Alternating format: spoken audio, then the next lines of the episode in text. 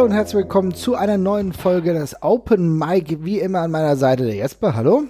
Hallo. Und ich bin der Marvin und heute haben wir natürlich ganz, ganz viele unterschiedliche Themen. Es wird ein bisschen WWE-lastiger diesmal, denn wir melden uns frisch von einem WWE-Wochenende, kann man sagen, mit Worlds Collide und ganz aktuell auch mit dem Royal Rumble.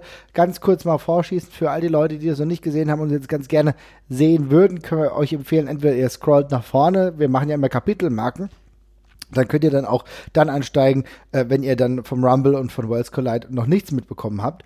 Oder ihr wartet einfach. Auf jeden Fall vielen Dank fürs Runterladen. Ähm, könnt ihr überlegen, wie ihr es handhabt. Wir wollen das jetzt immer so ein bisschen einbauen, dass wir sagen, wir machen einen Spoiler hier und da. Ähm, dann wollen wir euch ein bisschen vorwarnen, damit sich niemand irgendwie ja traurig fühlt, weil er jetzt dann gespoilert wurde, obwohl er doch eigentlich bitterlich darauf gewartet hat. Könnt ihr nämlich alles nachvollziehen, ist ja eine coole Angelegenheit. Aber lasst uns doch mal zum Rumble kommen. Wir gehen jetzt nicht Match, Match für Match durch. Wir brauchen nicht jedes dieser, naja, vier bis sechs Stunden Events äh, komplett en Detail besprechen. Ich würde sagen, wir gehen auf das, was das Ganze schon ein bisschen relevanter macht. Und zwar erstmal beide Rumbles-Matches. Und da stellt sich natürlich gerade beim Frauen äh, Rumble die Frage, die wir auch bekommen haben. Ich habe ja ähm, jetzt relativ viel euch angefragt, wie es aussieht, ähm, worüber sollen wir sprechen. Und da habt ihr unter anderem der Respect My Bird, also äh, Bird, Respect My Beard, der Volker hatte gefragt, bei Bird ist auch geil. Respect der, alte, der alte Ornithologe da. Respect My Beard, viele Grüße, Volker. Ähm, ob Charlotte denn die richtige Wahl für den Damen-Rumble war. Ähm, Jesper, du hast auch ein bisschen geguckt, ich habe es mir komplett heute nachgegeben. Ich fand der Rumble an sich erstmal, der Damen-Rumble, hat mir richtig gut gefallen. Ja, es waren irgendwie 54 Minuten, die komplett schnell rumgingen. Aber die Wahl, auf, die auf Charlotte fiel, war irgendwie schon fast offensichtlich, oder? Ähm, ja, Fand ich tatsächlich auch. Also ich fand den, den Frauenrumble auch ähm, sehr gut. Wir können übrigens ganz, wir können übrigens durch den ganzen Rest der Karte auch noch durchgehen, weil alles bis auf die beiden äh, Rumbles einfach Mist war in meinen Augen und das Frauenmatch. Äh, das, wird, das war auch noch gut. Und der Rest, ist, müsst, darüber muss man wirklich nicht reden. Der Rest war wirklich nix. Ich fand das, ähm, ähm, ja, wenn du jetzt schon dabei bist, muss ich sagen, dass das Match zwischen The Fiend und ähm, Daniel Bryan akzeptabel war fand ich katastrophal, aber äh, ist in Ordnung. Ich finde ich finde die Matches, wo The Fiend gewinnt, einfach immer grauenvoll, im Gegensatz zu den Matches, die dahin führen, die ich immer sehr gut finde. Äh, und das mhm. war jetzt wieder ein Non-Match für mich. Aber ähm, ja, der Frauen-Rumble fand ich, fand ich sehr, sehr gut. Ich fand das Pacing ein bisschen komisch. Ähm, ich fand, es hat ja. sehr lange gedauert, bis mal Leute dazugekommen sind, denen man den Sieg auch zugetraut hat bei der ganzen Geschichte. Äh, es, war ein, es war ein relativ langsamer Start, also bis Platz ähm, ja, weiß ich nicht, 14, 15, 16 so in dem Dreh. Ich weiß nicht, wann Charlotte gekommen ist, glaube ich, irgendwie als 16. oder 17. Ne? Äh, da bis dahin war nicht so wahnsinnig viel drin, wo man da jetzt wirklich äh, ähm, äh, mit dem Sieg rechnen konnte, was jetzt nicht schlimm ist, aber halt ein bisschen, ich hätte es gerne ein bisschen mehr verteilt gehabt, äh, aber insbesondere die letzten na, 20 Minuten oder so fand ich dann tatsächlich sehr, sehr, sehr cool mhm. und die haben sehr viel Spaß gemacht. Ja, hier stachen einige Akteure auf jeden Fall, Akteurinnen auf jeden Fall hervor. Muss ganz ehrlich sagen, für mich ganz großes Lob an diesem Abend. Beth Phoenix, ja, die eine herausragende Performance abgeliefert hat, oder? Ja, war großartig, auch mit dem Nasty Nasty Cut, der dann optisch tatsächlich aber sehr cool aussah mit den roten Haaren. Das sah dann wirklich aus wie so eine richtige Amazone. Äh, das hat der Dramatik erst noch, äh, ja, eigentlich nur noch, nur noch geholfen an der Stelle. Das war eine, war eine coole Leistung. Ähm, war jetzt bisher auch in jedem ihrer Comebacks wirklich immer eine Wucht wieder, fand ich. Mhm. Und ähm, hat auch hier wieder echt Spaß gemacht. Es ist interessant und gleichzeitig auch sehr schön zu sehen, wie sehr sie auch sich dem modernen Stil nicht, sage ich mal, angepasst hat, aber sie, wie gut sie reinpasst. Da zeigt sich wirklich wahre Qualität, die ja auch über die Jahre hinweg eigentlich immer noch funktioniert. Und da muss ich sagen, ich ziehe meinen Hut vor Beth Phoenix. Das war eine richtig geile Leistung, was mir auch übrigens sehr gut gefallen hat. Ähm, Bianca Belair, ja, die ähm, ja auch gleich reinkam. Ich mag hier ihren Entrance und ja, so ein bisschen cocky auf jeden Fall war, aber sie auch äh, relativ viele ähm, andere Gegnerinnen eliminiert hat. Also war eine sehr, sehr coole Performance, auch um ihren Standpunkt in der WWE nochmal klarer zu machen. Ähm, so kann man das bocken, würde ich sagen. Das war auf jeden Fall in Ordnung. Fand ich auch. Ähm, zwischenzeitlich wurde es mir fast ein bisschen zu viel, aber die, die Finishing Stretches mit ihr, also bevor sie dann rausgeflogen ist mhm. äh, durch, durch Charlotte, die waren dann wieder sehr cool. Äh, und insofern war sie echt sauber positioniert. Ich fand es jetzt ein bisschen auffällig so im Nachhinein. Mhm. Ähm, das ist aber auch so ein bisschen das Problem von der Frauendivision allgemein, dass wir haben diese fest etablierten oben, so diesen Viererblock mit, mit, ähm, mit, mit ähm, Charlotte, Charlotte mit, mit Becky, ähm, halt irgendwie auch mit Sascha, wenn man so will. Bailey kann man da irgendwie auch dazu zählen, weil die auch eine Stunde, aber wo die schon eine Stufe drunter ist. Und dann eigentlich Ronda und jetzt eben auch Shayna. Mhm. Äh, und dann kommt aber echt eine ganze Weile nix, finde ich. Und ähm, Bel Air ist jetzt so die erste, die wieder nach oben aufschließt und ja, Alexa mit Asuka, also Asuka musste auch raus. Ja, genau, ja, ne? stimmt, ja. stimmt, Asuka auch noch, ja. aber äh, sonst waren jetzt in diesem Rumble, glaube ich, insgesamt so, weiß ich nicht, von den, von den 30 Leuten waren, glaube ich, so 24, 23 dabei, die echt alle unter ferner liefen in der WWE sind, größtenteils. Mhm. Und das merkt man bei der Dramatik des Matches dann eben auch so ein bisschen. Ähm, umso besser, dass sie jetzt anfangen, so mit, äh, mit Bianca da wieder wen zu positionieren, äh, mit, ähm, mit Mandy Rose und so hat man ja auch Leute, die man jetzt zumindest öfters sieht, die zumindest mhm. ein Gesicht haben. Aber es ist halt auffällig, dass viele von den ganzen alten Projekten, die man jetzt so hatte, nicht so richtig krass äh, aufgegangen sind, finde ich, in den letzten ein, zwei Jahren. Ja, ja ähm, wobei da man, muss noch ein bisschen was nachwachsen. Wobei man dann schon sagen muss, dass zumindest die äh, Reaktionen auf einige schon sehr krass waren. Also wenn ich mir angucke, wie auf Alexa Bliss reagiert wurde, die schon einen extremen Status einfach hat, die wirklich extrem ja. over ist und dann gleich. Ich wollte gerade sagen, ja. aber die ist ja auch ein, ein fünfjähriges Investment seitens der WWE. Es wäre ja schlimm, wenn es nicht so wäre. Mhm. Also, ähm, aber da hat man das gemerkt, ja. Mhm. Ja, aber dann, ich meine, es gibt ja auch genug, es gibt ja genug Leute, in die die WWE sehr viel Zeit versenkt hat, wie zum Beispiel Amber Moon oder sowas, mhm. ähm, äh, die jetzt ja auch, also die war jetzt nicht dabei, aber selbst wenn sie dabei gewesen wäre, äh, die ja, spielt ja gerade auch keine große Rolle oder sowas. Nee, und ähm, ist ein bisschen schade. Jetzt haben ein paar gefehlt mit, äh, mit Yoshirai und ähm, auch wieder schade, aber ich, das fand ich nur so ein bisschen auffällig, dass man eben diese Spitze hat, die etabliert ist und ja. dann hat man so ein, zwei Jahre gehabt, wo jetzt beim Rest nicht so wirklich was nachgekommen ist, aber es sind genug Talente talentierte Leute dabei, dass sich das schnell ändern lässt. Ich finde die Qualität des Rumbles einfach extrem hoch. Und gerade, wir gucken ja sehr, sehr viel Wrestling und wir gucken auch sehr viel äh, Wrestling mit weiblicher Beteiligung. Dann merkst du halt, dass natürlich alle, die ähm, einigermaßen ein hohes Talent haben, auch relativ schnell abgegrast werden. Und dann hast du dann, dann hast du natürlich einen Qualitätssprung dann auch, also jetzt aber auch nach unten hin. Und mir fällt dann auf, dass bei diesen Wrestlerinnen, die da zum großen Teil dabei waren, da ist einfach schon richtig, richtig viel da. Und also ich meine ganz ehrlich, auch die, diese Intensität, die Shayna Baszler ausstrahlt, die wirkt einfach, die wirkt auch real, ja, und dann sind dann solche Auseinandersetzungen, ähm, auch gerade mit Charlotte, dieser Stare-Down, da, ganz ehrlich, da habe ich Gänsehaut, da kommt das bei mir richtig geil realistisch rüber. Und äh, das ist halt genau das, wie du äh, auch Frauenwrestling porträtieren willst, muss ich sagen, ein richtig hohes Niveau.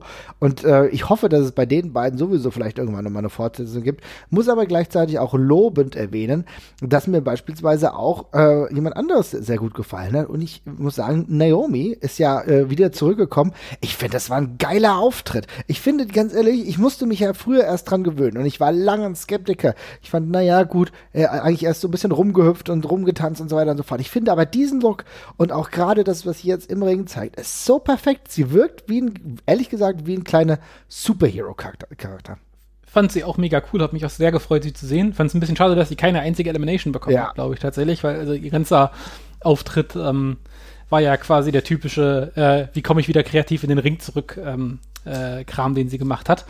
Ja, das war ein bisschen schade, ähm, aber ansonsten fand ich es auch mega cool, habe mich sehr gefreut, sie zu sehen und ähm, die bringt auch echt noch was rein, was bei den anderen gefehlt hat. Ich fand auch sonst noch Mercedes Martinez sehr cool, mhm. tatsächlich. Ähm, die hat auch einen schön intensiven Eindruck direkt gemacht, als sie, als sie reingekommen ist. Die wirkte gleich gefährlich äh, und hat eben auch einfach gut hingelangt, was äh, also diese ganze ganze Physis ist gerade in der Anfangsphase so ein bisschen abgegangen und da hat sie gut dazwischen gehauen, fand ich. Das hat auch einen echt guten Eindruck gemacht. Und das war jetzt, glaube ich, auch erst der zweite WWE-Auftritt oder so, den sie insgesamt hatte. Ja. Ähm, äh, das war auch, das war auch echt nochmal super. Und ähm, genau, das. Ansonsten Tegan Nox super auch. Mhm. Ähm, schönen Eindruck gemacht. Ja. Und Tony ja, Storm ihr ersten Rumble gehabt, auch schön für sie, muss man sagen. Ja, ne? ohne groß aufzufallen, fairerweise. Ja. Ich war ein bisschen enttäuscht, ich habe mich heute bei den Results verlesen. Ich war der festen Überzeugung, dass Killer Kelly im Rumble war, aber es war nee. Kelly Kelly. Ja, das war ja, ich war dann, ich war, ich habe dir vorhin, als ich es dann vorhin gesehen habe, äh, als dann äh, Kelly Kelly reinkam, schwante es mir schon, dass ich mich vermutlich verlesen habe und es nicht Killer Kelly war, mhm. die dann auch nicht mehr kam. Schade für mich, aber naja.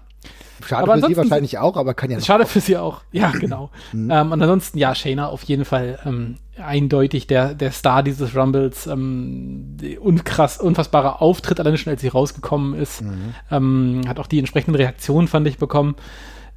Ich fand das Finish ein bisschen blöd, muss mhm. ich ganz ehrlich sagen. Ähm, ich fand, ähm, also das kann man so machen. Das ist ja auch dieser, dieser, dieser, das Getting the Cat Move von, von Charlotte ist ja inzwischen noch etabliert. Das passt auch soweit. Ähm, ich finde bloß, das ist so eine Sache, die funktioniert am besten, wenn der andere auch schon komplett ausgepowert aussieht und sowas.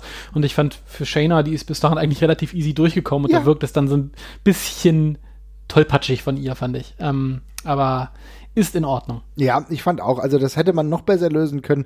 Äh, die Dramatik hat es trotzdem hergegeben, aber komme ich noch mal ganz kurz zurück zu der Frage von Volker.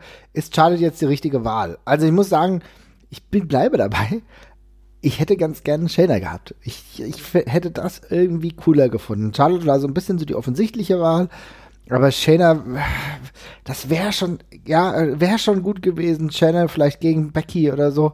Also da hätte ich schon, hätte ich schon mehr Freude dran gehabt. Shayna gegen Becky und dann kann Charlotte ja immer noch gegen, ähm, ähm, gegen Bailey antreten. Ja, das wäre doch nicht so verkehrt gewesen. Aber gut, wir haben es anders. Mm. Ne? Ja, ich, also ich sehe Charlotte auch gerade halt irgendwie wieder ein bisschen arroganter äh, ja. unterwegs und ähm, insofern halte ich das jetzt mit, mit Becky auch tatsächlich für, für recht wahrscheinlich ähm, als Match. Ähm, aber ist jetzt auch nicht der Kracher. Da hätte ich lieber Shayna gegen Becky gesehen. Ja, ich auch. Ähm, aber ja, ein bisschen schade, aber gut. Das sehe ich ganz genauso. Ähm, aber insgesamt trotzdem äh, cooler Women's Rumble. Ich fand äh, wesentlich besser als im Vorjahr. Ja, hat mir dieses Mal wirklich besser gefallen. Und ähm, natürlich auch so mit kleinen Details. Dass äh, Mighty Molly rauskam, fand ich lustig, ja sind so, so, so schöne Details. Chelsea Green, der äh, Auftritt, den ich jetzt mal mitbekommen habe, ich bin noch nicht hundertprozentig sicher. Äh, sie, also irgendwie ehrlich gesagt, ist sie wirklich die, die, die weibliche Version ihres Freundes Zack Ryder. Ja, das sieht alles genauso aus. Selbst der, ihr Manager sieht aus wie eine, eine Kopie von Zack Ryder. Also ich weiß noch nicht genau, was ich davon halten sollte, aber diese Entrances, die es so gab, äh, wie gesagt, auch selbst, du hast Mandy Rose angesprochen, ich glaube, da geht auch noch viel mehr. Coole Momente, auch Nikki, äh, äh Nikki Cross hat sich gut präsentiert ähm, da kann es genauso weitergehen. Du hast ja eben schon angesprochen, dass du auch ganz gerne die anderen Matches noch behandeln würdest. Also ich müsste das jetzt nicht tun für mich. Nee, nee, ich, das, ja. ich, mein, ich meinte, das war meine kurze Abhandlung vorhin, dass ich es alles Mist fand, sollte das schon sein. also über, über, mehr muss ich da wirklich nicht reden. Also ich fand Becky gegen, gegen Asuka fand ich noch cool. Ja, äh, das hat Spaß auch. gemacht. Aber das war falsch gesetzt. Da muss ich sagen, habe ich ein großes ja. Problem gehabt, weil hättest du das als Start gehabt, ne, hättest du, äh, weil ganz ehrlich, äh, Roman Reigns gegen King Corbin war das Match Alter. Ja, es war halt äh, irgendwie eine Materialschlacht, könnte man sagen, ja. Ich meine, es war ja kaum wirklich ein Match. Aber das hätte auf dieser Position ja auch keine Probleme gehabt. Auch ich weiß. Ich finde, das ist auch, das ist, das ist halt auch wirklich kein Opener tatsächlich. Das ist kein Opener-Match eigentlich, was die da gemacht haben. Das fand ich super seltsam, dass das den pay eröffnet hat. Und mhm. ähm, da weiß ich nicht. Habe ich nicht gemocht. Aber die Card war auch von vornherein nicht gut. Insofern nee. ist es auch echt wurscht. Also Bailey gegen Lacey war eine Katastrophe. Ja, tatsächlich finde ich, find ich, furchtbar. Ich fand Wyatt gegen Brian echt, echt, echt schwach, leider. Ähm, aber habe ich mit gerechnet, weil ich die Pay-Per-View-Matches vom Fiend, die voll, also bei den großen Pay-Per-Views finde ich in der Regel nicht toll. Ich muss ganz ehrlich ähm, sagen, lass mich mal ganz kurz einhaken, weil da muss ich sagen, das war wirklich für mich ein ganz großer Unterschied zu den anderen. Ich finde, äh, das Match war wesentlich besser. Ich muss aber sagen, ich fand es jetzt auch nicht mega kracher, was aber auch damit zusammenhängt, dass die Stipulation echt, ich hasse Strap-Matches. Keine Ahnung, ich habe noch nie ein gutes Strap-Match gesehen. Ja, das, das sowieso auch, aber äh, wie willst du gegen diesen Charakter halt ein normales Match führen als Daniel Bryan? Das ist halt doch so ein bisschen die Sache. Ich, darum musst du doch da irgend so so ein Nonsens die ganze Zeit machen. Also, ich keine Ahnung, ich, fand, ich fand die, die anderen Sachen aus der Fehde, die die beiden jetzt gegeneinander hatten, fand ich, fand ich ganz, fand ich ganz unterhaltsam. Äh, aber sobald es halt wieder ans Eingemachte an diese Matches geht, dann ist es halt wieder schwierig. Das Survivor Series Ding war ja auch okay. Das war ja auch, das war ja auch deutlich besser, aber sobald es halt, ach, ich weiß nicht, das ist, dieser Charakter, der ist halt schwierig und das bleibt halt auch dabei. Ähm, ja, aber, da, aber, also aber, auch da, wie gesagt, wir hatten das ja schon mal im äh, Jahreswechsel auch thematisiert, dass man der ganzen Sache schon auch ein bisschen Zeit geben muss. Und ich weiß nicht, ich habe ein bisschen, bisschen das Gefühl, dass du dazu negativ bist, muss ich ganz ehrlich sagen. Naja, aber ganz im Ernst, ich, äh, wie, wie, lange geben wir, seit wann ist Fiend jetzt in, äh, in der WWE unterwegs in der Rolle? Also seit ein Dreivierteljahr, ja, doch seit einem Dreivierteljahr. Ein Dreivierteljahr, irgendwann mhm. Richtung, ja, genau. Und also ich habe noch kein geiles Pay-Per-View-Match mit ihm gesehen. Also die, die Pay-Per-View-Matches sind halt in der Regel scheiße, tatsächlich, finde ich. Mhm. Also ich finde die wirklich, ich finde die äh, leider wirklich meistens einfach schlecht. Äh, nicht im Sinne von blöd gebuckt, sondern die Matches sind langweilig. Es war dieses, dieses dumme TLC-Match, es gab äh, das furchtbare Hell in a Cell-Ding. Das war nicht. Das sind, halt, das, sind halt, das sind halt wirklich regelmäßig ziemliche Stinker so und Puh, ja, ich weiß nicht. Also, ähm, es macht halt mir keine Hoffnung, dass gegen Daniel Bryan nichts Tolles bei rauskommt, weil gegen wen denn dann? Ja. Also, wie, wie, wie, wie will man das denn noch spannend gestalten? Ja, also wie gesagt, ähm, ich bleibe dabei, dass ich das Match nicht schlecht fand. Ich denke, dass, ähm, oder ich fand, dass Daniel Bryan das extrem gut auch verkauft hat, sehr, sehr auch viel eingesteckt hat, wenn du dir danach mal seinen Rücken angeguckt hast, wie viel der dann im Endeffekt auch ja dann verkaufen muss. Ich fand, das war schon ein Match, was einen gewissen Spannungsbogen hatte. Äh, das Problem ist, dass ich halt nicht daran glaube, dass er dann wirklich verliert für ihn. Und das ist für mich das Grundproblem, dass ich eigentlich so doch weiß, dass es jetzt hier Investment ist, in die WWE geht, das jetzt nicht einfach abrupt jetzt beim Rumble gestoppt wird. Ähm, dazu kommen wir jetzt eigentlich dann auch, zu dem, was sich jetzt im größeren Kontext so ein bisschen wiederbildet. Und zwar kommen wir zum Männer Rumble. Der Männer Rumble ähm, auch mit ein paar wenigen Überraschungen personeller Hinsicht. Wir hatten MVP, äh, den wir schon lange nicht mehr gesehen hatten, ist jetzt aber auch jetzt nichts, wo man sagen müsste, darauf habe ich meinen Lebtag gewartet. Muss man sagen, Keith Lee ist äh, drin gewesen. Shelton Benjamin und aber äh, natürlich auch diejenigen, die das Match großartig mitbestimmt haben. Wie hat es dir denn gefallen? Brock Lesnar war ja die Nummer eins. Ähm, ich glaube, somit die beste Rumble-Hälfte, die ich bisher gesehen habe. Ähm, also die bis die ganze, die, die ganze, der ganze Part mit Brock Lesnar war mega cool, hat mir super gut gefallen. Ähm, ein bisschen, also äh, es hat ein bisschen gedauert, bis, bis Fahrt reingekommen ist, weil mhm. am Anfang war es, waren es ja wirklich nur Pappkameraden, die er, die er zusammengedroschen hat. Also die ersten fünf waren ja wirklich alle Gurken, die er da mal kurz äh, abgefertigt hat. Äh, spannend wurde es dann ja bei dem, bei dem Kofi Kingston, äh, bei dem Ko Kofi Kingstons Schrägstrich ähm, New Day Stretch, auch wenn äh, Rey Mysterio dabei war, weil Xavier Woods nicht kann gerade, weil er verletzt ist. Ne? Mhm. Ähm, ich nehme an, dass das sonst äh, eigentlich eine 3 gegen 1 New Day Geschichte gewesen wäre. Äh, aber das, also den Part fand ich mega geil. Ab dem, ab dem Punkt war ich auch richtig drin, als sie, also als Vic E angefangen hat, draußen halt quasi die Leute anzufeuern ähm, und sie dann zusammen wieder reingegangen sind. Und das ist, kommt nicht so häufig vor, dass drei Faces einen Heal verprügeln zusammen äh, und dafür richtig angefeuert werden. Ja. Das Publikum war voll dabei, die haben sich mega drüber gefreut. Und dann gab es den geilen Stretch mit dem Corner Bump, wo Rey Mysterio rausfliegt und dann Brock auf den Rücken von Big E springt und äh, von da dann die Clothesline so gegen Kofi. Mega Move. Ähm, kleiner, kleiner Wehmutstropfen hier für, mir, für mich. Ich hätte gerne noch Big E noch mit irgendwie ein, zwei geilen Aktionen gegen, gegen ähm, Brock noch gesehen, weil das eigentlich immer noch ein Match ist, worauf ich Loki sehr viel Bock hätte. Ja. Äh, irgendwann mal. Und Big E ich gerne noch mal in einem größeren Run sehen würde. Aber das war mega geil und ab da war alles geil. Dann gut, das Cesaro-Ding war so ein bisschen enttäuschend kurz für Cesaro-Fans wie uns. Mhm. Aber dann kam die coole Sache mit Shelton Benjamin, was ich auch cool fand, dass sie das wieder aufgegriffen haben. Das ist halt so echt, das war echt nice, wie Brock gleich sich gefreut hat, als er ihn gesehen hat und sie sich dann erstmal umarmen und natürlich kommt dann auch der Turn und so, aber das war schon alles cool gemacht. Ja. Und, ähm, also würdest du dann anschließend daran, an die Frage, jetzt auch der auch Volker auch geschrieben hat, war es gut, dass Brock Lesnar so lange im Rumble war? Oder hättet ja. ihr ihn früher eliminieren lassen? Nein, also ich muss war perfekt, sagen, das, das herausragend, ja. Das war perfekt so, das war perfekt so. Also ich meine, äh, die Situation mit, mit Drew, das ist doch, das hat's doch gezeigt, dass es das absolut wert war. Und ich finde von den, äh, ja, jetzt kann man drüber debattieren, also äh, erstmal, es verliert niemand dadurch, was das von Brock gesquasht wird. Niemand. Also das ist einfach egal. Wenn du gegen Brock verlierst, da zuckt niemand mit, ähm, mit, mit, mit, mit, äh, zuckt niemand mit dem Augenlid und ähm, das ist in Ordnung. Und dann Co Leute wie Kofi und Ray und Big E, die haben ja dann trotzdem noch einen anderen Status gehabt als die Leute, die wirklich verdroschen worden sind. Und ich finde, Brock löst alleine schon durch die Reaktionen halt gibt er den Leuten einen größeren Rub, als das andere mit dem Match tun. Ne? Also wenn der halt, wenn Keith Lee rauskommt und er macht da erstmal seine, hui, der ist ja ganz schön dick Gesicht, dann mhm. ist es halt, dann ist es halt lustig. Und dann äh, dieser, dieser Spot mit Ricochet, der war fett mit dem Low Blow und dann, Alter, wie die Leute einfach heiß waren. Ich habe es schon lange nicht mehr gesehen, dass Leute in der WWE einfach richtig Bock darauf hatten, dass sich Leute hauen. Das kommt einfach nicht mehr nicht mehr groß vor heute. Mhm. Und der Moment, als, als, als Drew vor ihm stand, die Leute gemerkt haben, oh, warte mal, der ist größer als Lesnar und der sieht irgendwie eigentlich breiter aus sogar als der und dann so aufgewacht sind bei der ganzen Geschichte.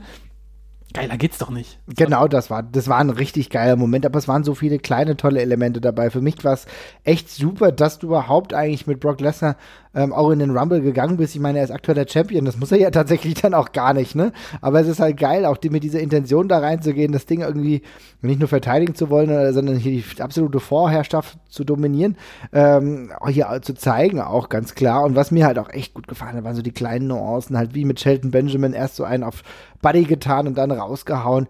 Oder beispielsweise allein die Tatsache, dass Brock Lesnar schon so humorig dann echt abging und mitgetanzt hat als bei der MVP-Theme. Das macht so Spaß. Ich finde es so, so gut. Das waren für mich die Momente, wo ich sage, okay, das ist ein richtig geiler Rumble. Aber gut, aber das, das, das breakt ja das K-Fape überhaupt nicht, weil er sie einfach die alle nicht ernst nimmt. Das ist ja diese, das ist seine Rolle. Ne? Ja, also er stimmt. weiß ja, dass er sie alle platt machen kann und dann kann er, hat er eben noch, hat er eben noch die Zeit für den Disrespect auch noch ein bisschen rumzujiven. Das ist ja, ist ja perfekt so. Also Ja, das das, stimmt, ja. war, also bis dahin fand ich das alles richtig cool. Die zweite Hälfte, hm, da ging es dann für mich ein bisschen bergab, aber war okay. Also, ähm, Mhm. Aber da müssen wir ganz klar ja auch auf eine Sache zu sprechen wir kommen. müssen auf mehrere Sachen zu sprechen Mhm. kommen. Aber genau, fang mal an. und auch natürlich auf eine, auf die äh, saure Hefe, ähm, uns auch noch angesprochen hat. Und zwar das große Comeback. Und zwar von einem deiner Lieblingswrestler, mein Lieber. Edge ist wieder da. Yes, sehr schön, habe ich mich sehr darüber gefreut. Das Problem ist wohl bloß, ich weiß überhaupt nichts damit jetzt anzufangen, weil ich kein einziges Match mit Edge habe, was ich sehen möchte. Aber das ist ja, also für den Moment habe ich mich erstmal sehr gefreut und ich fand, er sah sehr cool aus. Er sah äh, sehr gesund, wenn auch ein bisschen dünner und älter aus, ähm, aber hat sonst körperlich einen echt coolen Eindruck gemacht und es ging ihm äh, emotional sichtlich nahe. Und ich finde es immer schön, wenn Leute auf, äh, wenn Leute dann abtreten können, wenn sie es wollen. Und ähm, hoffe natürlich inständig, dass das medizinisch alles tiptop abgeklärt ist und da das über allem die Vernunft steht an der Stelle, ähm, weil ich nicht möchte, dass Edge sich dann irgendwie seine zweite Lebenshälfte zerschießt durch ein blödes Comeback nochmal, was er nicht machen muss. Ähm, aber ich habe mich über den Moment super gefreut und ich finde, man hat auch ihm auch angesehen, dass er das auch getan hat. Also ich fand das sehr schön. Also ich fand es herausragend. Ich muss auch sagen, er hat eine richtig geile Kiste abgeliefert. Ich fand, es war ein super Match, was er im Rumble hatte. Hat Fick dich übrigens Kevin Dunn, ne? Also ohne Mist, ich habe die, diese, diese, dieser erste Spear, den er gezeigt hat. Nee, so dumm, ich habe ey. Alter, ich habe jetzt das Video davon gesehen. Man hat also für alle, die den Rumble jetzt äh, vielleicht noch nicht gesehen haben, man sieht den also Edge kommt rein und der verpasst sofort äh, Dolph Ziggler ins Bier. Mhm. Und den sieht man nicht, weil stattdessen man lieber drei Sekunden irgendwelche Leute, die mit offenem Mund im Publikum stehen, zeigt, was auch ein sehr wichtiges Bild ist in dem Moment. Ich habe jetzt dieses Video von dem Spear gesehen. Ich glaube, das ist einer der besten fünf Spears, die ich bisher gesehen habe im Wrestling. Also der, der, der Kopf von Dolph Ziggler fetzt dermaßen nach hinten, dass du denkst, der Typ ist tot. Der Spear sieht so gewaltig aus und sie haben ihn verpasst. Wo du einfach nur denkst, so, Alter, wie kann das passieren? Ja, also, die Regie war sowieso teilweise echt Oh. Ich muss auch sagen, da waren mehrere Dinger dabei, wo du offensichtlich wild und mit den Tasten drumherum gedrückt hast und hast dann echt entscheidende Momente verpasst. Also das ist mir auch mehrmals sogar aufgefallen, Ja, gerade auch im weiteren furchtbar. Verlauf dieses Matches. Sehr, sehr bitter. Tra tatsächlich muss man aber auch sagen, dass der Pop, den Edge bekommen hat, herausragend gut war. Also ich, ich mich wirklich auch sehr für ihn gefreut und wie gesagt, die Performance war ganz, ganz toll. In, insofern, ich würde mir tatsächlich, äh, das ist ja auch eine Frage von Sorhefe gewesen, äh, ein weiteres Programm wünschen, über was wir dann ähm, denken oder was da passieren könnte, das weiß ich noch gar nicht so genau. Können wir ja gleich danach, dem, nach dem Rumble nochmal drüber sprechen. Aber jetzt bleiben wir erstmal dabei und da ging es ja dann immer noch weiter, denn du hast eben Drew McIntyre angesprochen. Nicht nur, weil er dann, nicht nur, weil er dann halt das Ding auch gewonnen hat, war das aber auch eine richtig geile Performance und er kam extrem gut an, ne? Ja, der kam echt super gut rüber. Ich fand, das war auch eine coole Idee, dass er dann erstmal die Leute einfach nur reihenweise rausgeworfen hat, um weiter Brock anzustarren. Das war auch cool gelöst. Der hat einfach einen saucoolen Eindruck gemacht in dem ganzen Ding und der wurde hier sehr gut durch, äh, durchgezogen bis zum Schluss. Ja, also insofern, ähm, da waren viele, viele coole Elemente dabei. Ich muss sagen, für mich hat so ein bisschen angefangen zu verschwimmen, als ich das Gefühl hatte, okay, Randy Orton fängt jetzt gerade an, sehr, sehr viel ähm, Raum einzunehmen. Ebenso Seth Rollins. Ich muss halt sagen, ich kann gerade gar nicht so viel mit Seth Rollins anfangen. Für mich ist alles gerade ein bisschen durch. Äh, deswegen war ich umso äh, ja, erfreuter, als er dann von Drew McIntyre dann eliminiert wurde. Und dann habe ich das Gefühl gehabt, okay, hier wird das ja alles einigermaßen. Und gerade dann der Stretch mit äh, Roman Reigns, wo du ja gedacht hast, oh nein, nicht Roman Reigns. Und dann gewinnt am Ende doch Drew McIntyre. Das war ein richtig gutes Ding. Ich glaube, äh, du, zu, gesehen zu haben, dass du wirklich dieses unique Gefühl hattest, dass es sich richtig ehrlich gefreut hat. Und für mich kam der Rumble insofern in Summe richtig gut rüber. Ja, kann ich mich nur anschließen. Ich fand den auch echt gut. Also das waren, glaube ich, die beiden besten äh, Doppel-Rumbles, die wir bisher so hatten. Also äh, das hat schon alles sehr gut gepasst und war gut durchgebuckt. Also auch wenn man mit Charlotte, ich verstehe jeden, der auf Charlotte als Siegerin keinen Bock mehr hat, auf jeden Fall. Ähm, aber abgesehen davon war auch der Frauen-Rumble echt in Ordnung. Und alleine schon, dass es zwei Rumbles gab, die beide okay waren, kam nicht so häufig vor. Und die waren jetzt in meinen Augen wirklich beide sehr gut. Ja. Zumindest gut. Und ich bin mittlerweile auch da so ein bisschen von weggegangen, dass ich sage, oh Gott, jetzt schade, dass er nur so einen kurzen Auftritt hat, äh, so wie beispielsweise Cesaro. Ey, der ist gegen Brock Lesnar eliminiert worden. Ach, das ist halt auch alles kein Drama. Ich bin da so ein bisschen relaxed. Ja, früher, so vor vier, fünf Jahren, wäre ich da noch so ein bisschen picky gewesen. Da gesagt, oh nein, ey, ist der da wieder raus. Und zum Beispiel ist der Black ist auch nicht so lange drin gewesen und so weiter. Alles kein Drama. Es ist, wie es ist. Aber das, äh, die Erzählung äh, der beiden Rumbles. Die war im Endeffekt sehr gut. Und jetzt können wir im Endeffekt ein bisschen positiver auf das äh, blicken, was kommen mag. Ich hatte ja auch für mich eigentlich äh, überlegt, ob ich jetzt mal doch noch zu WrestleMania dieses Jahr fahren sollte. Ich habe dann alles überschlagen, auch preislich, und habe dann gesagt, okay, Leute, das wird halt jetzt leider doch nix. Ja, ähm, allein wegen Flug ist halt echt krass. Auch wenn es noch Tickets gibt tatsächlich. Also du bekommst sogar äh, auch für NXT sogar noch Tickets. Also das wäre alles irgendwie möglich gewesen. Aber ähm, macht für mich keinen Sinn. Aber für all die Leute, die hinfahren, die werden jetzt auf jeden Fall wissen, dass sie mit Drew McIntyre einen echt coolen Main-Event haben. Und Charlotte ist auch eine Garantie für ein ordentliches Match. Jetzt stellt sich natürlich die Frage, wie das alles weitergeht. Was denkst du, äh, wen wird sich Drew McIntyre aussuchen? Ja, das kann ja nur Brock werden, von dem, wie sie es jetzt aufgebaut haben. Also alles andere macht ja keinen Sinn. Ich würde äh, mega geil finden. Der Rumble war ja darüber aufgebaut, dass er sich nur auf Brock fixiert. Also wäre es ja sehr seltsam, wenn nicht. Also das ist der. Brock hat allen Grund, jetzt Angst vor ihm zu haben. Das muss Lesnar werden. Fertig. Ja. Hast du da schon eine Idee, wie es jetzt mit Fiend weitergeht? Denkst du da wirklich, ähm, das war auch eine Frage, hm, dass es vielleicht möglich wäre, irgendwie Alistair Black da hinein zu verwursteln? Das ist eine Gott, Frage, die der Leppi 14 hatte. Mhm. Bitte nicht, bitte einfach bitte nicht. Ich will es einfach für Tommy nicht, dass, das so, dass, dass, er, dass er in dieses Match muss. Also abgesehen davon, diese Gimmicks verlieren immer ihren Glanz, wenn man sie neben andere Gimmicks steht, die genauso funktionieren. Und äh, Tommy, äh, sorry, ich muss Tommy endlich aus dem Kopf rausbekommen. Alistair Black äh, ist jemand, der auch so ein äh, ziemlich düster angehauchtes Gimmick hat und dann hast du daneben den Psychokiller, dann wirken beide einfach nicht mehr so anders. Und äh, lass das sein. Also Alistair Black wunderbar gegen Seth Rollins oder gegen Buddy Murphy, ist beides mir beides recht bei WrestleMania. Ähm, in die Richtung orientiert sich das jetzt ja gerade so ein bisschen. Finde ich auch völlig okay, aber Alter, lass, lass die trennen die beiden so weit voneinander, wie es nur geht. Mhm. Ja, also das muss man echt sagen. Ich glaube, dass es überhaupt keinen großen Vorteil hätte, die beiden gegeneinander zu stellen. Ich, wie gesagt, du hast ja die offensichtlichen ähm, Kritikpunkte bei The Fiend ähm, deutlich beschrieben. Ich denke, dass mit Alistair Black auf jeden Fall immer ein herausklassiges, ein hochklassiges Match möglich ist, was wir ja auch in der letzten Serie mit Buddy Murphy mehrfach gemerkt haben. Ich hoffe, dass er in diesem Bereich, da er unterwegs ist bei The Fiend, kann ich mir momentan einfach wenig vorstellen kann sein, dass es äh, ja sogar mit Daniel Bryan weitergeht. Mir fehlen ehrlich gesagt so ein bisschen die Aussichten, was da jetzt noch kommen könnte. Ja, das, das, ist ja genau das, das ist ja genau das Problem, was ich vorhin mhm. meinte. Es ist einfach das, was, was wir jetzt, also ich tippe wieder drauf, dass wir bei WrestleMania irgendwie beim Fiend-Match wieder zu neu, eine zu 90 Prozent über, überkandidelte und viel zu überdachte äh, Horrorshow bekommen mit irgendwelchen komischen Projektionen und sonst irgendwas, die dann damit enden, dass irgendjemand irgendjemand enthauptet oder irgend so ein Quatsch oder du musst in diesen Matches jedes Mal dermaßen überliefern, dass da immer Mist bei rauskommt, mhm. weil du kannst da einfach kein normales Match zeigen und vor allem nicht, wenn du als anderes Match Lesnar gegen McIntyre hast, was eine krasse Schlacht wird, ja. dann kannst du in der Hinsicht auch nicht damit trumpfen und dann hast du genau diesen Mist. Also in meinen Augen wäre es das Beste, wenn sie ihm den Titel noch abnehmen bis zum nächsten Pay-Per-View oder beim nächsten Pay-Per-View und dann irgendein anderes Title-Match bringen, was einfach gut wird. Ähm, weil das jetzt gerade, ey, boah, das bei WrestleMania wieder zu bringen auf irgendeine komische, krude Art und Weise, ich habe da echt meine Probleme mit gerade. Ich sehe es genauso. Ich glaube auch, dass die Möglichkeit da ist, genau diesen Titel noch abzunehmen, ohne dass er sein Gesicht verliert. Ähm, das ist durchaus, wir werden wahrscheinlich das Elimination Chamber auch noch haben, ne? Also, glaube ich, davor. Ich, genau, das ist noch davor und zwar am 8. März, also das heißt, ja genau einen Monat eigentlich vor äh, WrestleMania und ich denke, dass da auf jeden Fall noch ein bisschen was passieren kann, dass er vielleicht sogar seinen Titel verliert.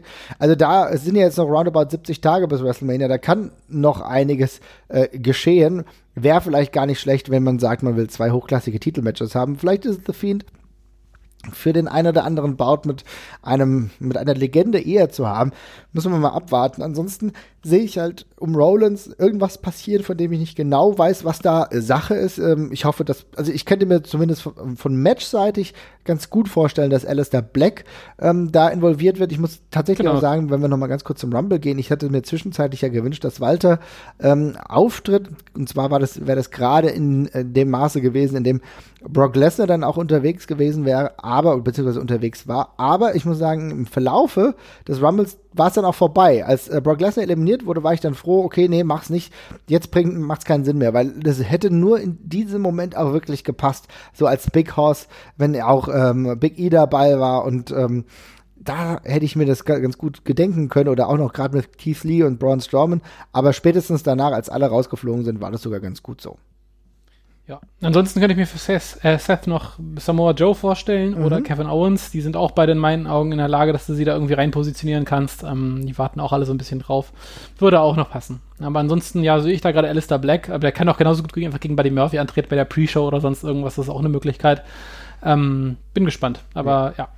Gucken wir mal. Gucken wir mal, worauf es hinausläuft. Eine Frage auch noch vom Volker. Ich habe jetzt auch äh, unter anderem ein geiler Name übrigens. Ähm, eine Frage des Speck-Rappers integriert, als es um Rollins ging. Also Grüße da, ein echt geiler Name, muss ich sagen. Aber der Volker hat nochmal gefragt, ähm, Edge gegen Orton, wäre das ein Match, ähm, das euch irgendwie jucken würde bei WrestleMania? Persönlich muss ich natürlich sagen, nicht böse gemeint, aber alles, was Orton macht, juckt mich per se halt nicht. Ähm, es gibt natürlich die Geschichte mit Rated RKO, gerade der Aufbau, den es dann auch gestern gab äh, beim Rumble, könnte ja darauf schließen. Wie siehst du das? Ja, genauso. Ich will es nicht sehen. Fertig. Also ich habe wirklich einfach kein Interesse daran, dieses Match zu sehen. Das sind wirklich die letzten beiden Typen, die gegeneinander catchen sollten in meinen Augen. Und ähm, bitte nicht. Glaubst du denn, es gibt überhaupt ein äh, dauerhaftes Comeback von Edge oder war es das jetzt für einen Abend? Also ich habe kein, hab keinen Schimmer. Ich weiß nichts über seinen gesundheitlichen Zustand gerade. Mhm. Ähm, ich brauche es ich brauch's ehrlich gesagt nicht. Aber also gerade ist da, ist, da, ist da wenig Luft für ihn, finde ich. Mhm. Ähm, wenn man irgendwelche Dream Matches im Kopf. Also ich habe mit Edge halt keine Dream Matches. Das ist halt niemand, wo ich halt irgendwie sage, äh, den, den, den, den, muss ich gegen jemand anders catchen sehen. Das war für mich immer ein Story-Wrestler und ein Storyline-Wrestler. Mhm. Ähm, und darum drängt sich da für mich gerade nichts auf und gegen Orten will ich einfach nicht. Ähm, das wird halt langsam. Ja. Und ja.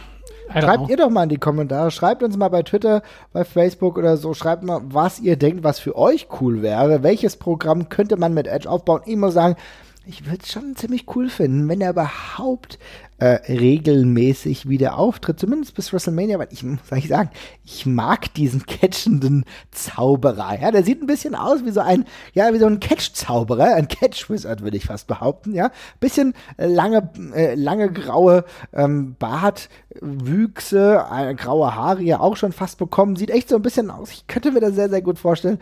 Äh, das würde ich auch äh, schön finden, wenn es dann in der passenden Storyline auch stattfindet. Da muss ich die WWE was ausdenken. Vielleicht habt ihr euch ja was ausgedacht. Und dann schreibt es einfach mal in die Kommentare. Ich würde sagen, wir gehen jetzt weiter weg vom Rumble hin zu dem Event, was einen Tag vorher stattfand. Und zwar WWE Worlds Collide. Äh, da hatten wir in der vergangenen Woche ja schon über die sehr unterschiedlichen Erwartungen gesprochen zwischen deiner und meiner.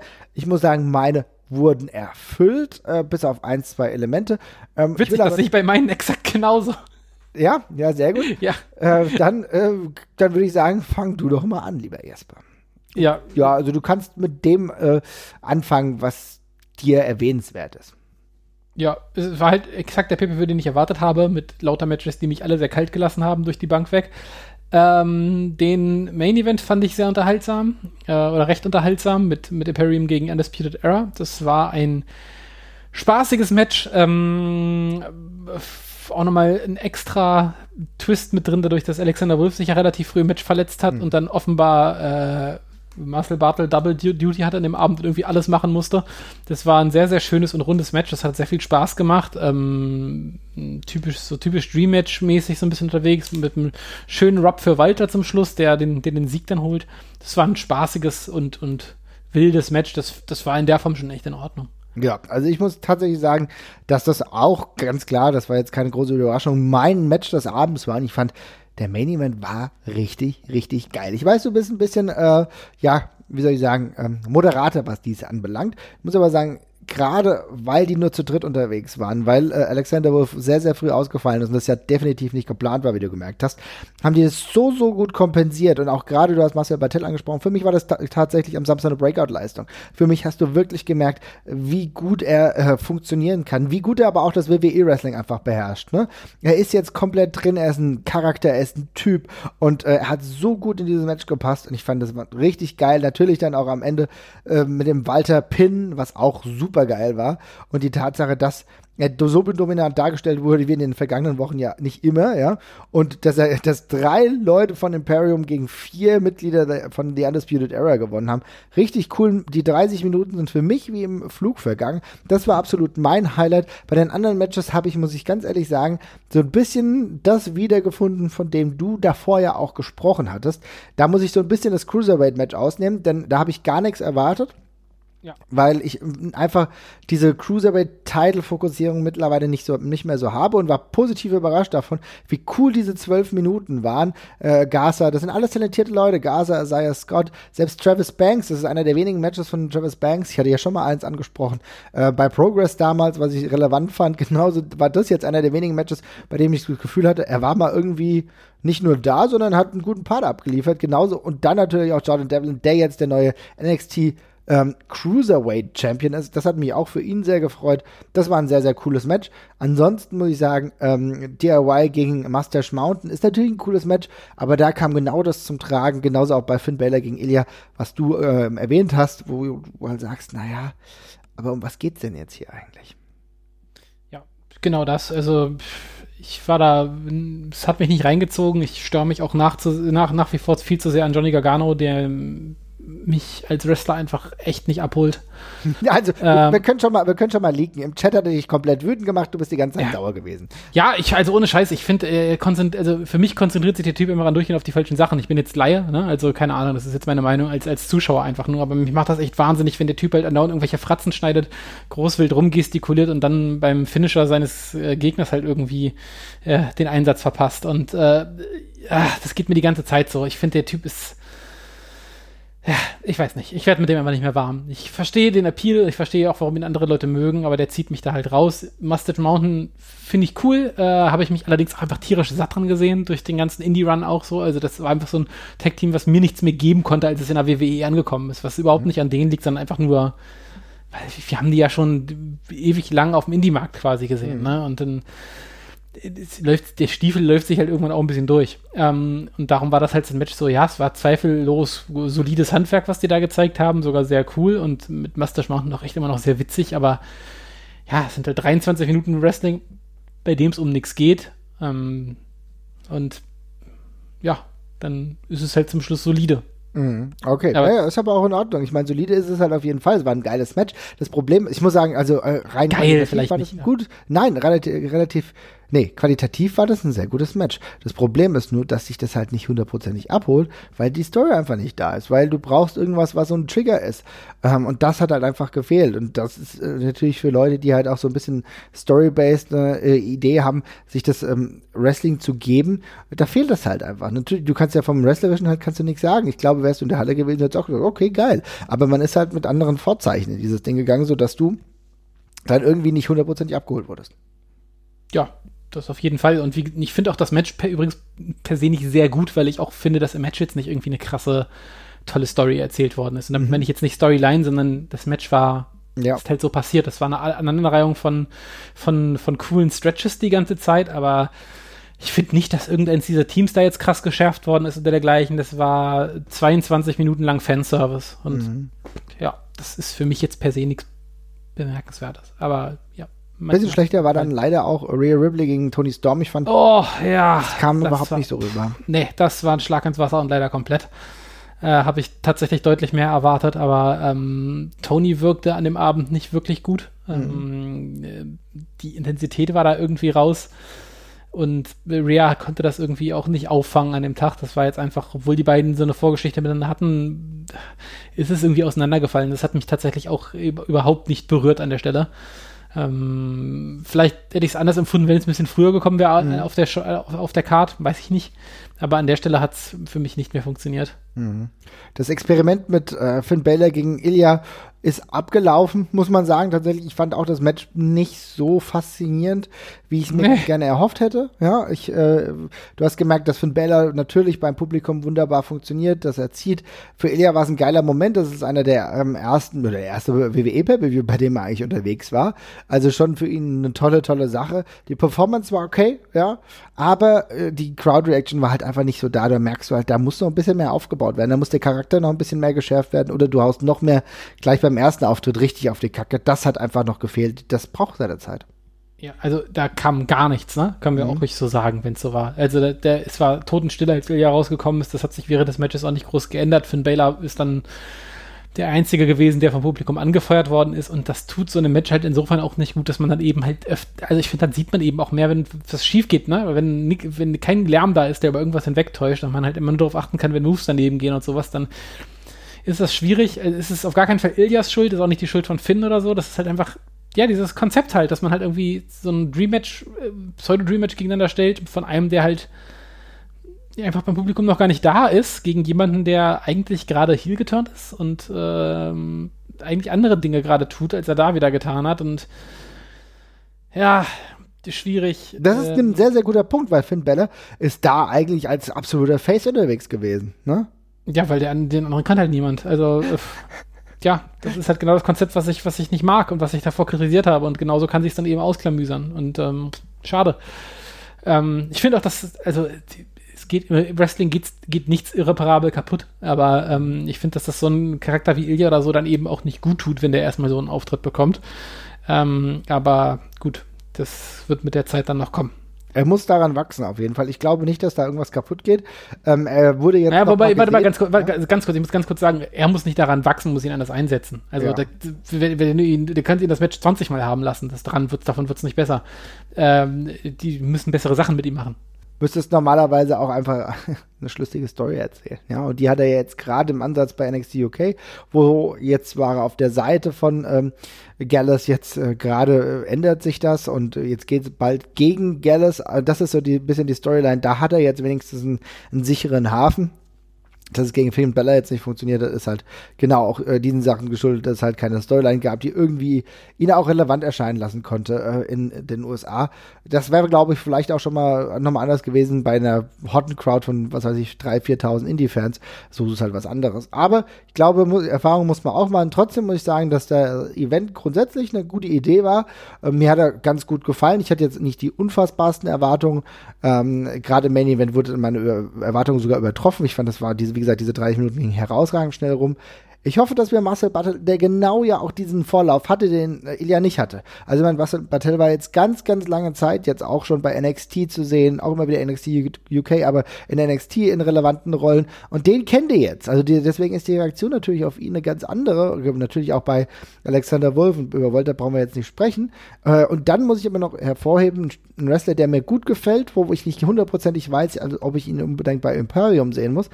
Imperium, meinte ich, Imperium. ähm, ist Fabian Eichner. Ich finde, äh, Eichner macht einem als andere eine richtig gute Figur.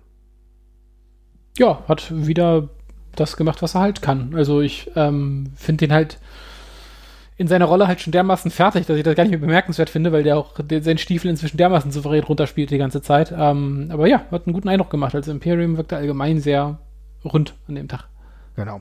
Insofern, wir gucken mal, wie das weitergeht. Es wird ja jetzt auch schon bald, ich glaube Ende Februar gibt es schon den nächsten NXT Pay-Per-View. Mal schauen, wenn wir dann davon äh, auf der Card sehen. Mit Sicherheit wird Fan Baylor antreten. Gargano und Tommaso Ciampa lassen sich es auch nicht nehmen. Mal gucken, wer dann von der NXT UK-Belegschaft da ist, auch wie es für Walter weitergeht, der jetzt den äh, Sieg gegen Undisputed Era eingefahren hat.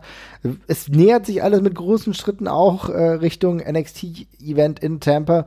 Mal gucken, äh, wie es da weitergeht. Wir widmen uns aber jetzt ein paar anderen Themen und würde ich sagen, kommen so ein bisschen wieder zurück in den Indie- bzw. europäischen Markt, aber bleiben wir jetzt erstmal beim Indie-Markt, denn du hattest aufgeschrieben, dass du ganz gerne mal über Eric Stevens sprechen wolltest, der so ein paar Tweets rausgehauen hat, ähm, wo er, glaube ich, auch so ein bisschen mit sich selbst hadert oder auch generell mit Business, ne?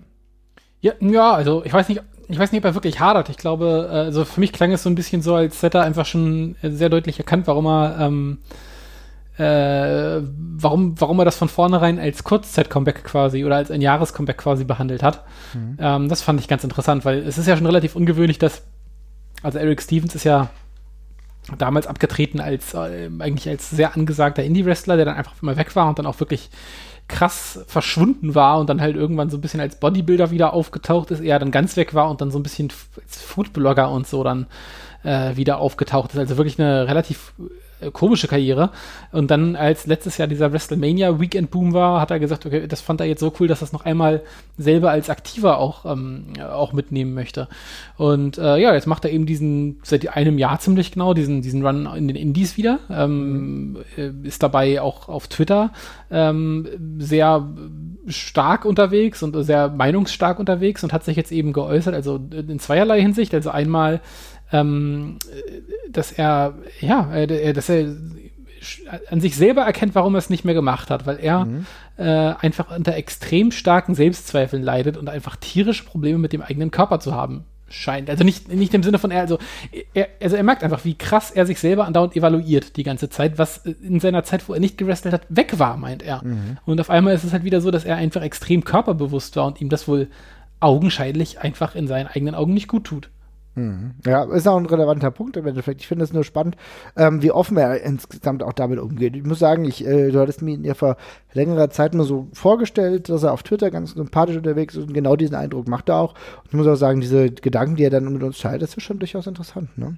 Total. Also ich finde, er ist ein total angenehmer Zeitgenosse. Das macht total Spaß, den zu lesen und ähm, fand auch den Input jetzt mal interessant, weil es ist ja völlig, macht ja völlig Sinn. Also ich meine, der Typ hat krasse körperliche Veränderungen durchgemacht. Ne? Also nachdem der aus dem Indie-Bereich weg war, der war ja früher ein etwas watzigerer Kerl noch. Der hat ja, war ja eher ein bisschen proper noch.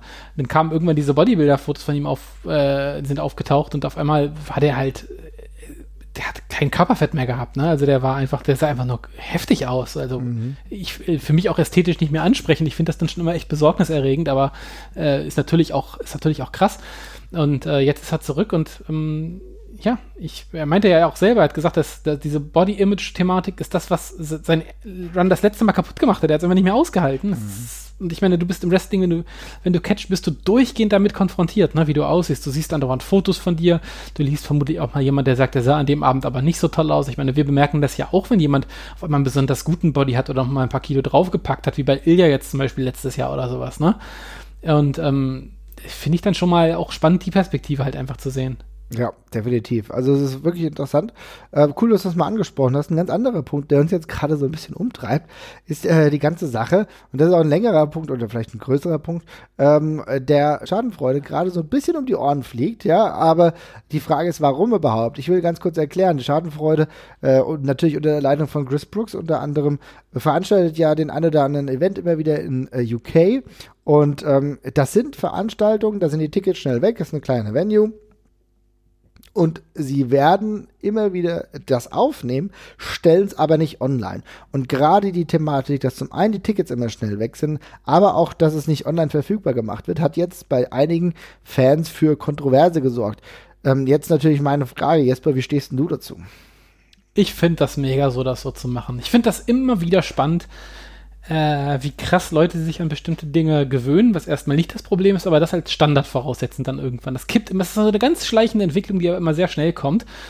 Es gibt so eine Sache, die sich einbürgt und dann erwartet man auf einmal, dass das alle so machen. Also es ist halt irgendwie, keine Ahnung, wenn ich Fußball im TV gucke, dann möchte ich aber um Himmels Willen auch alle Wiederholungen haben und dergleichen, weil das war jetzt immer so. Ich habe das immer so kennengelernt. Und beim Wrestling ist es so, Wrestling ist, wenn Wrestling stattfindet, dann hat es davon, äh, eine getapte Show zu geben, weil ich möchte das ja auch sehen als, als Fan. Und eigentlich ist es ja völlig bescheuert, weil den Anspruch habe ich ja an so viele Sachen nicht, die ich konsumiere. Ich gucke mir nicht von jedem Konzert, auf das ich gerne gehen würde, ein Live-Mitschnitt. Klar gibt es auch mal eine Live-DVD von bestimmten Sachen, aber eben nicht von jedem Konzert. Ich würde es mega ich, hassen, ja. Mhm. Ja, natürlich, also abgesehen davon, dass es auch Nonsens wäre, ja, in meinen Augen. Aber es gibt nicht von jedem Theaterstück eine Aufnahme und ich, äh, nicht jeder Film kommt ins Kino, ne? Und ähm, es gibt auch Filme, die kommen einfach, die, die, die laufen nur im Internet. Es gibt einfach nicht für alles die gleichen Vertriebswege.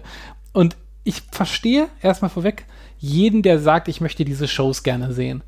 Ähm, und dass es ärgerlich ist, dass es dafür so wenig Tickets gibt und es ist ja auch eine rein stationäre britische Geschichte, mhm. an die man schwer rankommt. Also wir haben ja, wir hätten jetzt ja auch Probleme dahin zu kommen. Also, also nicht, Proble nicht Probleme, wir, also nach England ist jetzt nicht, ist jetzt keine Weltreise, aber, aber an dazu Tickets kommen da, ist schon schwierig, ja. Mhm. An, an, Tickets kommen ist schwierig und dann noch den finanziellen Aufwand, natürlich ist das nervig. Aber ich finde das halt super legitim zu sagen, mit das ist unsere Kunstform. Wir machen eine Performance Art. Wir machen eine Live, ein Live-Kunstwerk, welches nicht dafür gebaut ist, auf Tape wiedergegeben zu werden. Weil man muss ja auch sagen, diese Schadenfreude-Shows, das ist Party-Catch. Mhm. Und das ist was zum Erleben und zum Mitmachen. Und äh, nicht alles, was man, man kann solche, man kann nicht alles auf Tape transportieren. Und ich finde, das ist eine total gesunde Selbsteinschätzung zu sagen, wir machen hier was, was eine super geile Live-Experience ist, aber das ist nicht dafür da, dass es das auf Tape gibt. Und das muss man respektieren, finde ich. Ja, das ist sowieso der Punkt, denn ähm, was ich hier interessant finde, ist die Tatsache, dass man ja nicht vernachlässigen darf, dass da nicht alles so geil, geil auf Tape rüberkommt. Ne? Gerade weil so eine Nix, nix kommt auf Tape so geil, auf, ja. so auf Tape so geil rüber. Ja, und das also. ist ein riesiger Aufwand, das so qualitativ hochwertig zu machen, wie es beispielsweise natürlich die WWE macht, aber mittlerweile auch die WXW macht. Ne? Die sind natürlich jetzt dann auch auf die eigenen Lieder gegangen, damit du sagst, okay, damit noch weniger Live-Experience einfach fehlt ähm, gehst du jetzt auf eigene Lieder, die du dann auch komplett ausspielen kannst. Da sind so viele Kleinigkeiten, die dabei sind, wo so viele Leute, die die Kamera halten, die äh, die Kamera bewegen und so weiter und so fort, die Schnitte. Das ist riesig aufwendig, damit es irgendwie einigermaßen so cool wie, wirkt wie das, was gerade live passiert. Und ich glaube, gerade so eine kleine, kleine Promotion wie Schadenfreude lebt auch davon, dass es halt diese Effekte gibt, äh, damit es erstmal größer werden kann. Dieses kleine, ja, vielleicht im Teil auch geschlossene, aber dieser Nukleus, der muss erstmal größer werden, damit es halt richtig groß werden kann und damit es überhaupt Sinn macht, auch aus finanzieller Natur. Denn äh, VOD-Ausstrahlung, die kostet auch einen Haufen Asche. Man darf nicht vernachlässigen, dass du dann jemanden hast, du brauchst jemanden, der die Kamera hält. Natürlich wurde das auch irgendwie getaped, aber wer weiß, mit was für einer Kartoffel die das getaped haben. Vielleicht haben die das nur gemacht, um dann äh, für sich irgendwas zusammenzuschneiden, so, ja. Aber ähm, du brauchst ein richtiges Equipment. Du brauchst jemanden, der cuttet, der gut schneiden kann. Der, das kostet viel Zeit. Das, und das musst du dann auch irgendwo reinholen, weil die Leute willst du ja auch alle bezahlen. Und dann weiß ich nicht, ob so ein Mini-Event ähm, das dann rechtfertigt, auch aus finanzieller Hinsicht, oder ob die Preise überhaupt so groß wären, dass du sagen kannst, okay, und damit wird es wieder rausgeholt. Also das ist eine Rechnung und das ist auch eine Komplexitätsverschiebung hin dazu, dass du gleich wieder ganz andere Sachen äh, nachdenken musst und verhandeln musst. Und ich glaube, vielleicht war das auch gar nicht der Ansatz zu sagen ähm, von Chris Brooks und Co., dass die das so machen wollen. Mhm. Ich gerade sagen, ich, ich wollte gerade an mehreren Stellen schon einhaken. Also Nummer eins, ich stimme dir völlig recht. Also du, die ganze Wirtschaftlichkeit oder so unterstreiche ich komplett alles, was du gesagt hast. Wenn wir nochmal kurz den Sprung zur WXW zurück machen. Also nichts als Respekt und ganz viel Liebe für die WXW-Produktion, die die inzwischen haben. Mhm. Ganz, ganz große Klasse.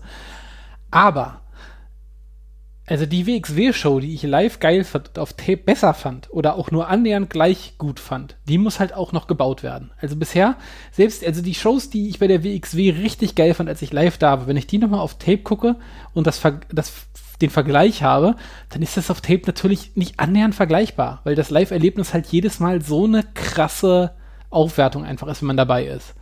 Und es gibt auch viele Sachen, die auf Tape einfach schlechter rüberkommen, auch bei der WXW, auch bei der WWE, wenn man das halt live sieht und dann, also das ist erstmal schon, also erstmal eine Herausforderung für das Produkt in ganz vielen Stellen. Mhm. Sowohl von der Matchqualität her als auch vom Look her. So. Dann muss ich sagen, Schadenfreude ist ein komplettes Punkrock Do-it-yourself-Produkt. Das ist der Appeal dieses Produkts. Das ist der Appeal des Produkts, ist, dass es von fünf Typen gemacht wird oder von vier Typen gemacht wird, die im Grunde die ganz, den ganzen Tag Shit posten, sich über alles lustig machen, äh, alles, an alles sarkastisch rangehen und alles selber machen. Du siehst die Typen reihenweise, wie sie irgendwelche Merch-Kartons selber mhm. tragen und dergleichen. Es geht darum, dass diese vier Deppen, und das meine ich im bewunderndsten, in der bewunderndsten Form des Deppen, dass die selber eine Show auf die Beine stellen jetzt kann man sich, glaube ich, relativ easy ausmalen, was das für ein krasser Mehraufwand ist. A, zu filmen alles, mhm. Äh, auf eine Art und Weise, dass es verwertbar und gut ist. B, das zu schneiden und C, das bereitzustellen. Wenn jemand sagt, ich möchte hauptberuflich Wrestler sein und ich habe keine Kohle, um damit andere Leute zu bezahlen, dann kannst du es vergessen. Das ist bescheuert. Es ist einfach, das steht, in, das steht in keiner Relation zum Ertrag. Selbst wenn das 100 Leute kaufen, einer wie, äh, für so einen Typen wie Chris Brooks, der viel rumtourt, der auch ein, so ein Wrestle Journeyman ist, ja, der, der davon lebt und dessen Charakter davon lebt und seine ganze, seine, seine Craft davon lebt, dass er wahnsinnig viel auf Achse ist. Für den ist, das ist abgedroschen, aber Zeit ist da Geld. Und das ist einfach ein, du verlierst deine ganze Zeit an so einem Kram. Also das ist, das war's dann. Du machst dann nur noch das. Ja. So, Braucht ein richtiges Dev dafür und das ist richtig ja. aufwendig, ja. Ich meine, guck, bei der WXW macht das, macht das die Katja, die einen hervorragenden Job macht, mhm. aber die kümmert sich nur um, um, um Schnitt und Produktion und dergleichen. Ja, und ich glaube, das kam jetzt auch noch dazu, da macht ja, das jetzt auch noch, weißt du, genau, aber mehr ja, Leute. Ich glaub, Wie viele Leute halten die Kamera? Die hm? Ja, und die haben beide, genau, und ich glaube, die haben da schon alle mehr als genug mit zu tun. Mhm. Und insofern finde ich das, also, und ich glaube ehrlich gesagt, dass das trotzdem noch der geringste Punkt ist. Ich glaube, der Fokus ist einfach, es ist Live-Wrestling und genau. es vielleicht, ist, vielleicht ist der Appeal auch gar nicht so viel Geld mit diesem Produkt zu verdienen wie möglich. Vielleicht ist das gar nicht die Idee. Weil dann könnte Chris Brooks auch einfach an seine Shorts anhauen, weiter zu produzieren. Chris Brooks hat die besten, die mit Abstand, das mit Abstand beste Wrestling-Merch, was es gibt auf diesem Planeten. Jedes dieser Shirts sieht geil aus und trotzdem macht er einfach von allem Limited Editions. Der könnte diesen Backkatalog laufen lassen bis zum St. Nimmerleins-Tag, aber der produziert alles einmal durch und dann ist es weg. Mhm. Und ich glaube, diesen Approach hat er bei allem was er macht. Er macht Sachen und dann sind sie weg. Und man hatte die Chance, dabei zu sein, das mitzunehmen, oder man war eben nicht dabei und da hat man eben Pech gehabt. Aber vielleicht macht es dann auch mehr Sinn, so eine Show nicht als. Es macht keinen Sinn, die typischen Wrestling-Maßstäbe drin anzulegen, sondern es ist halt wie ein, wie ein Rave, wie eine Party. Da geht man hin und man war dabei oder man war es eben nicht. Und dann, wenn man nicht dabei war, dann kann man sich von den Freunden am nächsten Tag nur noch erzählen lassen, wie geil es war. Und dann denkt man, scheiße, das nächste Mal will ich mit hin. Ja, und im Zweifel kann er dann, genau, kann man dann versuchen, halt eine Karte zu bekommen, auch wenn es schwierig ist, aber vielleicht gibt es ja die Möglichkeit. Und genau da müssen wir halt auch sagen, ich kann nachvollziehen, dass es Leute gibt, die sagen, sie finden es traurig, dass sie es nicht schaffen, hinzugehen oder dass es halt keine, äh, diese Experience nicht äh, VOD live erleben oder nacherleben können. Das kann ich nachvollziehen. Aber man muss halt auch es gibt trotzdem keinen Anspruch zu sagen, ich bin sauer deswegen. So, weißt du, ja. also ich meine, du kannst nicht sauer auf etwas sein, von dem nie gesagt wurde, dass es das gibt. Ja, also ich kann jetzt nicht, also ich kann ja nicht sauer sein, äh, dass mir jetzt mein Nachbar äh, keine Kekse vorbeigebracht hat. Äh, weil er hat auch nie gesagt, dass er Kekse vorbeibringt und er hat auch äh, keine drei Euro bei mir eingezogen, die irgendwie sagen, ähm, dafür hole ich dir Kekse. Also wie, das kann ja nicht, kann ja nicht sauer sein. Ne? Also insofern kann ich nicht sauer sein, dass etwas nicht präsentiert wird, ja, was nie committed wurde. Ja, so einfach ist es halt.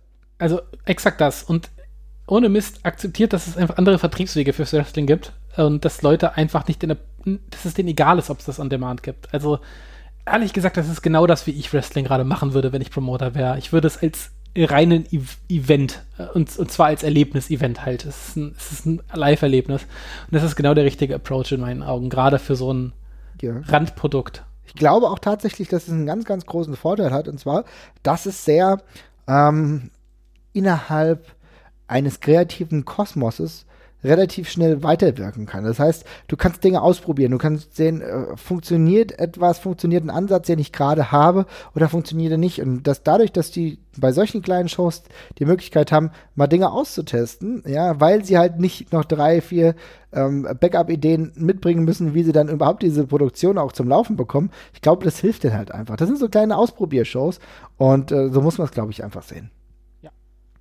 Na gut, und jetzt haben wir noch ein letztes Thema, und was ich eigentlich gar nicht aufgeschrieben habe, aber wir sind ja jetzt schon beim europäischen Wrestling und jetzt ist der Karat-Event, äh, der Karat-Samstag, Main-Event steht jetzt fest.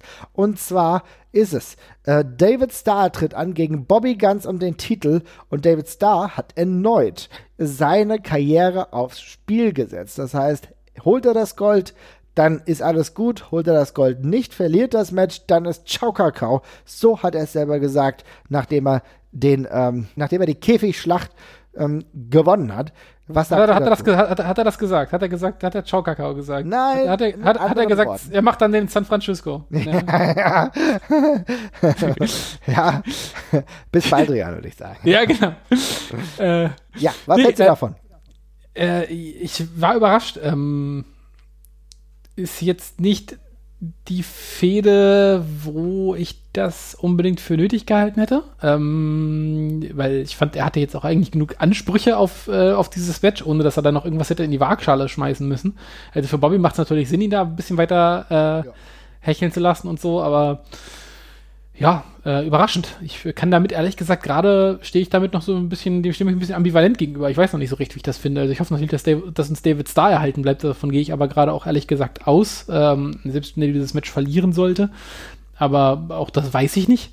Ähm, ich war vor allem überrascht tatsächlich. Ja, es passt trotzdem, aber muss man sagen, wieder zu diesem Anstrich, über den wir auf jeden Fall in den nächsten Wochen auch noch öfter sprechen werden, das Karats als großes wirklich Indie-Event, ne, weil da wird natürlich mit allen Spekulationen gleich, wie soll ich sagen, der Wind aus den Segeln genommen, weil wir haben ja immer mal wieder drüber spekuliert, na, bekommt jetzt ähm, David Starr noch mal das große Match gegen Walter das können wir jetzt sagen, ist nicht der Fall, weil David Starr einfach am Samstag gegen Bobby Guns um den Titel antritt. Also das ist die Fehde für David Starr. Wie gesagt, er hat sich das mehr oder weniger, ähm, er hat sich das auf jeden Fall verdient. Aber ich muss halt sagen, für mich, und das ist auch eine Frage, die äh, Saure Hilfe gestellt hat, ist denn das für uns das richtige Karat-Titelmatch? Ich würde sagen, jein, weil ich mich auf jeden Fall freue, dass äh, David Starr so positioniert ist. Ich muss tatsächlich sagen, dass ich zum gegenwärtigen Zeitpunkt Bobby nicht auf diesem Level bräuchte. Aber gut. Ja, damit komme ich noch klar. Für mich hängt halt immer noch dieses Walter-Match äh, im Raum, aber das, darüber haben wir jetzt oft genug gesprochen. Da möchte ich jetzt nicht wie eine kaputte Platte klingen. Ja. Ähm, das äh, hätte bei mir halt immer noch Prio, aber das lässt sich aus offensichtlichen Gründen offenbar gerade nicht realisieren. So wirkt es ein bisschen mit der heißen Nadel gestrickt, aber ich bin gespannt, was noch mitkommt. Es gibt ja auch noch ein No-Holz-Bart-Match gegen Ilja in mhm. Hamburg, über das wir uns auch ein bisschen gewundert hatten bei der Ankündigung. Ähm, schauen wir mal. Ja, ich denke, da wird auf jeden Fall noch einiges passieren. Wichtig ist es halt, dass es so frühzeitig festgesetzt wurde, denn jetzt kannst du auch noch ein bisschen äh, es sind ja noch zwei Monate oder anderthalb zumindest. Äh, du kannst da jetzt noch ein bisschen in den Storyline-Aufbau äh, gehen, noch mal tiefer gehen. Es gibt, wie du gerade gesagt hast, das wichtige Event in Hamburg, wo vielleicht auch noch mal kurz vor knapp einige Weichen gelegt werden. Aber äh, für David Starr und für Bobby Ganz ist es jetzt auch der Zeitpunkt zur Intensivierung des Samstag-Events. Ich kann mir aber schon vorstellen, dass beide und auch das für Bobby das wieder ein sehr, sehr bedeutender Main-Event am Samstag sein wird. Und äh, ich hoffe trotzdem, du hast ja eben angesprochen, dass David Starr natürlich als Sieger da rausgeht, denn ich würde es sehr schade finden, wenn die WXW ohne ihn wäre. Gerade, weil er da so einen wichtigen Teil gerade auch spielt. Mhm. Dem kann ich mich nur anschließen, das sehe ich absolut genauso. So, insofern habe ich eigentlich gar keine Themen mehr. Ich würde sagen, wir belassen es dabei auch für diese Woche und ähm, schauen mal, was die kommende Woche so bringt, damit wir dann am Sonntag wieder da sind und wieder darüber sprechen, was in der Wrestling-Welt Verrücktes passiert. Macht's gut, bis dann. Ciao, ciao.